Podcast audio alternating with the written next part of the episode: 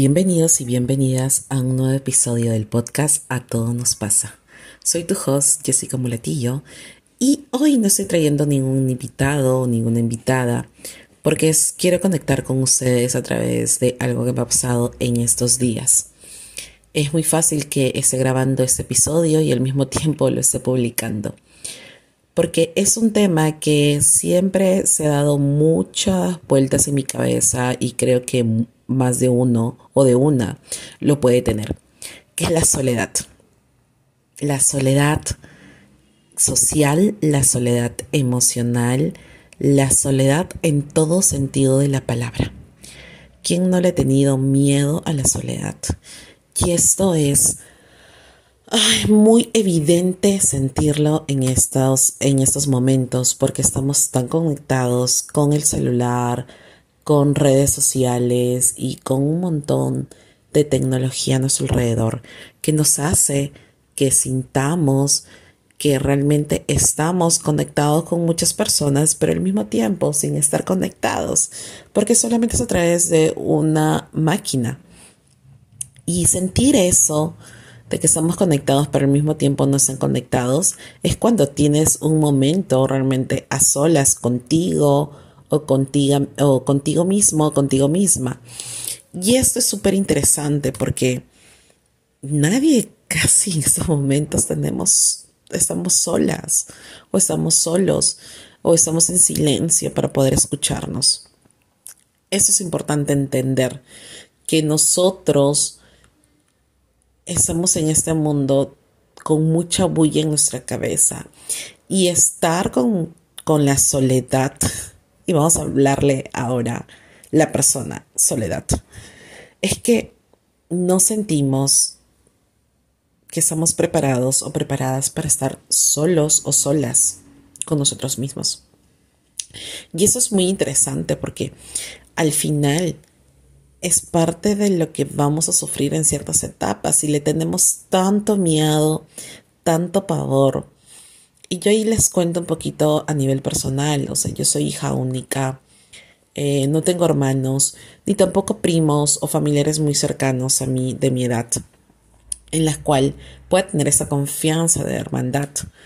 Es cierto, tengo amigos y amigas, eh, pero cada uno tiene sus propios ciclos y cada uno tiene su propia eh, vida donde tienen que también atender a su propia familia o a sus propios amigos o a su propio ser. Entonces, cuando no encuentras con quién conversar, em, ¿qué es lo que haces? No? Yo al ser hija única, siempre en mi mente se ha concientizado mucho el tema de la soledad, pero le he puesto también muchos parámetros de miedo, de incertidumbre, de ansiedad, porque ¿qué, voy ¿qué va a pasar de mí si es que en algún momento ya no están mis padres? Bueno, mi mamá ya no está en vida. No encuentro tal vez una pareja que me acompañe. pero eso es totalmente secundario. A veces uno piensa que es necesario tener a alguien. ¿Y por qué? Porque no nos atrevemos a simplemente escucharnos justo estos días, por primera vez, me tocó pasar el proceso del COVID. Y este proceso ha sido muy interesante en mi vida porque literalmente me tuve que quedar sola en la casa, a excepción de mis perros.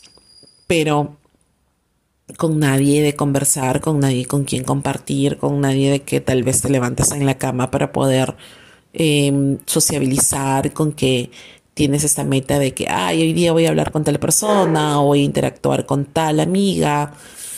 Y no existe porque literalmente tengo que estar como que en resguardo en casa, sobre todo porque tengo seres queridos y familia eh, que están en alto riesgo. A pesar de que ya ha pasado un buen tiempo, igual yo respeto y cuido mucho a los que están a mi alrededor. Entonces, tuve que estar literalmente sola por varios días, ah, encerrada en cuatro paredes. Al inicio dije, voy a empezar a hacer mis cosas, voy a empezar a trabajar, voy a empezar a grabar un montón de cosas, voy a hacer contenido, voy a leer mucho y literalmente mi cuerpo no daba para eso. eh, solamente quise dormir, pero en esos procesos de dormir era soñar conmigo misma, era estar en ese estado entre, entre este preámbulo de, de estar despierta y dormida sin que nadie me cuidara. Y eso también es algo muy potente para mí porque no había absolutamente nadie a mi alrededor para que me cuide. Yo por primera vez he estado totalmente sola en este proceso. Ahora ya puedo hablarles mejor, pero antes estaba con dolores, con fastidios adicionales.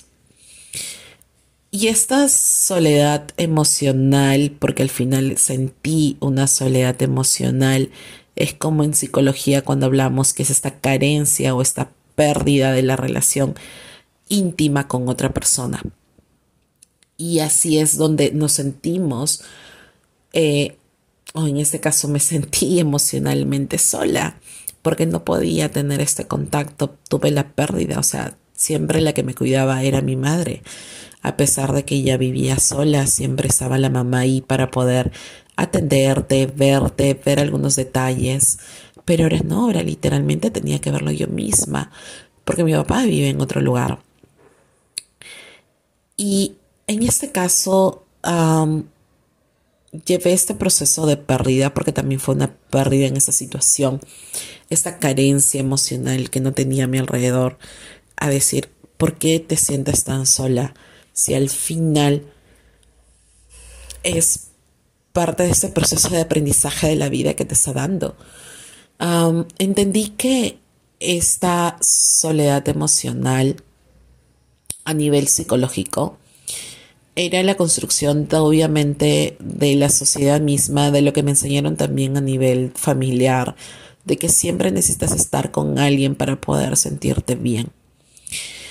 Y la verdad es que en estos días, obviamente, muy aparte de estos miedos y de estas eh, sensaciones que he tenido, he podido, dentro de todo, disfrutar esa soledad y conocerme un poco más y entender qué hábitos quiero en mi vida y qué es lo que quiero em, continuar haciendo en el transcurso de lo que viene cómo me quiero relacionar conmigo misma y cómo quiero afianzar mejor esa relación. Y esto no tiene nada que ver con una soledad social, ¿no? Porque mis amigas, eh, mis conocidos me pueden escribir y yo puedo interactuar aunque sea por esa red, por el celular. Y ahí tengo como que una compañía. Pero la emocional es muy dura creo que para todos los que hemos pasado en algún momento literalmente sentirnos solos.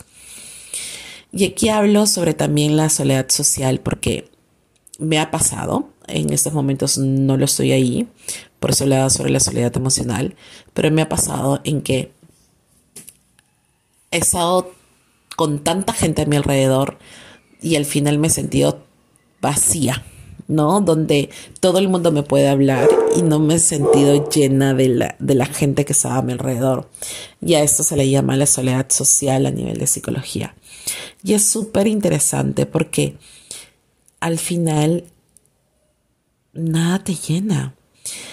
Y esa es una sensación muy de mucha incertidumbre, ¿no? Porque no sabes realmente qué es lo que va a pasar, no sabes lo que quieres, no tienes la menor idea de lo que está sucediendo a tu alrededor. Y es muy interesante entender que eso nos pasa absolutamente a todos en algún momento de nuestras vidas, sea que estamos pasando por la adolescencia, sea que estemos pasando eh, por un cambio importante en nuestras vidas, eso nos va a pasar a todos en algún momento. Y es importante entender que esta soledad, sea emocional o social, viene a tu vida cuando sientes esa sensación de soledad. Es un sentimiento que realmente nos advierte de tal vez esa carencia o ese contacto afectivo que necesitamos, pero para nosotros mismos o para nosotras mismas. Y en este caso es importante aprender a tener esa alerta. Y cuando le hablaba a esa persona de la ansiedad es porque durante todos estos días he podido convertirla ya en una conocida. Aún no es mi mejor amiga, pero estamos en proceso de... Eh, pero por lo menos es una conocida ya casi amiga. Porque, porque me hace ver, obviamente, cuánto extraño a mis seres queridos. Me hace ver cuánto me hace falta tal vez eh, ciertos detalles de mi madre. Me hace ver lo importante que tal vez es una amistad en circunstancias de cuando estamos en las malas, ¿no? En este caso por temas de salud. Me hace agradecer realmente lo que tengo a mi alrededor. Pero también me enseña en que yo también puedo ser suficiente para poder lograr este amor, esta compasión, eh, ser cariñosa conmigo misma. Puedo ser absolutamente todo lo que he dicho que lo me faltaba y lo que, y lo que me hacía falta, pero siendo yo misma. Es cierto que nadie te va a abrazar, pero puede venir alguien a abrazarte que eres tú misma o que eres tú mismo. Es cierto que nadie te va a atender con esos super detalles que puede ser esa persona más importante en tu vida, pero al final va a ser que tú misma o que tú mismo puedas realmente reconciliarte y darte esos propios detalles. Y también va a ser que puedas, en este caso, tener ah, estas, esta nueva posibilidad de ser tu propia madre o ser tu propio padre en ausencia de alguno de ellos. Qué potente entender que tú solamente basta y es suficiente al saber que tú sabes lo que quieres en tu vida. Y entendí que cuando menos sé de lo que quiero, cuando menos tengo claridad de hacia dónde quiero ir, es cuando aún más me puede atacar estos sentimientos de soledad. O cuando estoy más cerca a lo que quiero conseguir, también me ataca esos sentimientos de soledad. Porque siento que no hay nadie que me pueda apoyar en ese, en ese momento. Porque siento que no hay nadie que me pueda sostener en ese momento. Pero hoy tengo que tomar decisiones. Y las decisiones es bien decir, sí, nadie me quiere, soy hija única, no tengo a nadie en este mundo, etc. O decidir en que yo soy suficiente para poder hacer lo que yo quiero, para poder lograr lo que yo quiero. Pero para llegar a esta segunda alternativa, no es un proceso de la noche a la mañana, es un proceso de pasar por la incomodidad de poder entender por qué vino ese sentimiento de soledad a tu vida, identificar esas carencias, enfrentarlas y que va a llegar un momento en que van a volver a venir, obvio que sí, pero también va a llegar momentos donde tú vas a recordar que ya pasaste por algo muy similar y simplemente ya estás entrenada para poder entender y, volver a aceptar y volver a, a pasar otra vez a un siguiente nivel. Como mencioné, la soledad en esos momentos es una conocida casi amiga. Espero de aquí a un tiempo más decir y contarles que la soledad ya es una amiga o una mejor amiga. ¿Por qué? Porque la soledad siempre tiene sus altas y sus bajas, pero lo más importante es entender que es un sentimiento y todo sentimiento o emoción siempre te va a traer un mensaje. Y tienes que estar despierta o despierto para poder entender ese mensaje. Que no lo vas a poder solucionar en su momento, pero ya con el hecho de despertar y entender qué es lo que te está pasando, ya puedes empezar a tomar ese primer paso. Es cierto que muchas veces la soledad nos puede llevar a una depresión, que nos puede eh, tener una actitud no tan positiva. Pero también es importante entender que en la soledad puedes llorar, puedes liberarte, puedes sentir cada poro de tu ser, puedes sentir tu respiración más constante, porque solamente te estás escuchando a ti. Y al entender esa respiración, al entender o sentir ese poro que, que se abre, que se comprime, entender cómo has venido a este mundo y qué estás haciendo para poder ser esa persona que quieres ser en algún momento, es el mejor regalo que puedes darte. Y la soledad te permite darte ese regalo. Esa eso realmente te ayuda a comprender y entender y ser más consciente de cada acción que tú realices. Y al mismo tiempo puedes agradecer absolutamente todo lo que tienes a solas y todo lo que puedes compartir con alguien más. Es decir, que cuando te conoces mejor en tu soledad, puedes dar mucho más a las personas cuando compartes. Espero que te haya gustado este episodio. La verdad que ha sido full reflexión. Espero ya ahí estar mejor en los siguientes días. Lo voy a estar.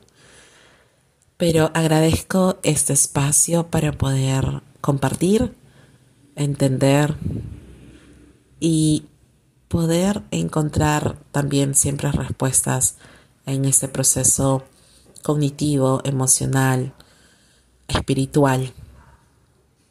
Muchas gracias y nos escuchamos en el siguiente episodio.